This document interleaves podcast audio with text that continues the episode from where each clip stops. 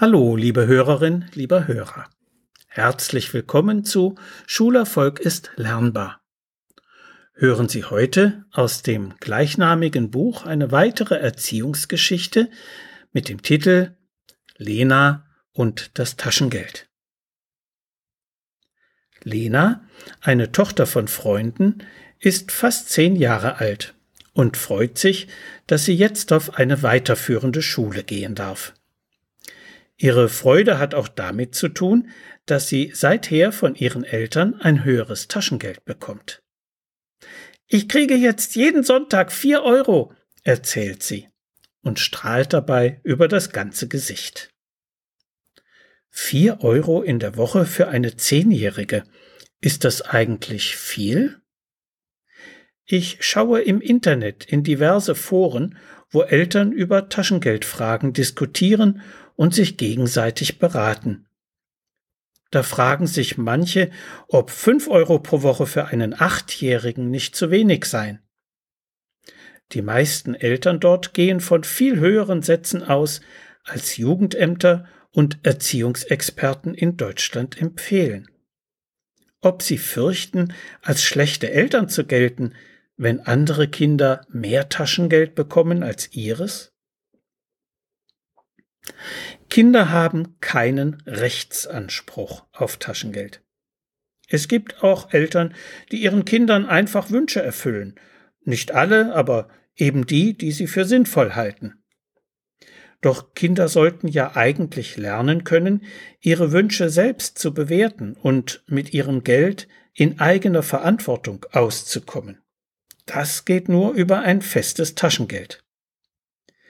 Die Taschengeldtabelle des Bundesfamilienministeriums, die auf einer Empfehlung des Deutschen Jugendinstituts beruht, empfahl im Jahr 2020 für Zehnjährige zwischen 15,50 Euro und 18 Euro im Monat. Sie können das nachlesen auf der Internetseite www.taschengeld-tabelle.de.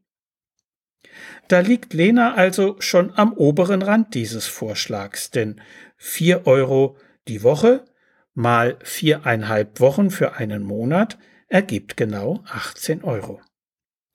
Aber was sie für Pausenverpflegung oder Fahrtkosten braucht, das muss sie natürlich nicht selbst aufbringen. In den späten 80er Jahren gab es einen 14-Jährigen an der Schule, an der ich damals unterrichtete. Seine Eltern führten eine Gaststätte und hatten nicht viel Zeit für ihn. Er bekam 1000 D-Mark pro Monat als Taschengeld. Wirklich. Er hielt immer seine Freunde frei und spendierte ihnen viel. Aber ob er wirklich beliebt war, das bezweifle ich noch heute.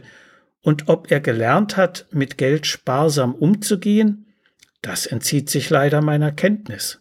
Was vermuten Sie? Nun, Lena jedenfalls freut sich über ihr erhöhtes Taschengeld. Sie weiß nichts davon, dass es Empfehlungen dafür gibt. Als ich ihr ein Eis spendieren will, freut sie sich auch und verlangt nur eine Kugel. In ihrem Kinderzimmer gibt es weder einen Fernseher noch elektronische Spiele. Sie gärtnert, malt, bastelt, liest viel und fantasiert sich Geschichten zusammen, die sie aufschreibt. Und das Lernen für die Schule machte ihr bisher stets Spaß. Sie ist ein Kind, das Bescheidenheit gelernt hat. Lena hat Glück. Statt eines überhöhten Taschengeldes bekommt sie Anregungen zu sinnvoller Freizeitbeschäftigung und die zeitliche Zuwendung ihrer Eltern. Obwohl beide berufstätig sind, organisieren sie sich ein lebendiges Familienleben. Zeit ist Geld. Das kann man eben auch so verstehen, dass Zeit für Kinder mehr wert ist, als sie materiell zu verwöhnen. Lena jedenfalls hat eine Menge Lebenswünsche und Ziele. Sie weiß, dass nicht alle in Erfüllung gehen können, aber ein paar schon, wenn sie sich dafür anstrengt. Sie kann sparen und sie kann arbeiten. Ihre Erfahrung ist, Anstrengung lohnt sich. Das ist ein Reichtum, den Kinder mit viel Taschengeld nicht haben. So viel für heute. Sie finden viele weitere interessante Erziehungsgeschichten und hilfreiche Sachtexte in Schulerfolg ist lernbar. Medu Verlag 3 Eich. Wenn Sie Fragen zu Schule und Lernen haben oder meine sonstigen Bücher und Materialien bestellen möchten, können Sie gerne über meine E-Mail-Adresse info at schulberatungsservice.de oder über die Webseite www.schulberatungsservice.de Kontakt mit mir aufnehmen. Alles Gute und bleiben Sie gesund. Ihr Detlef Träbert.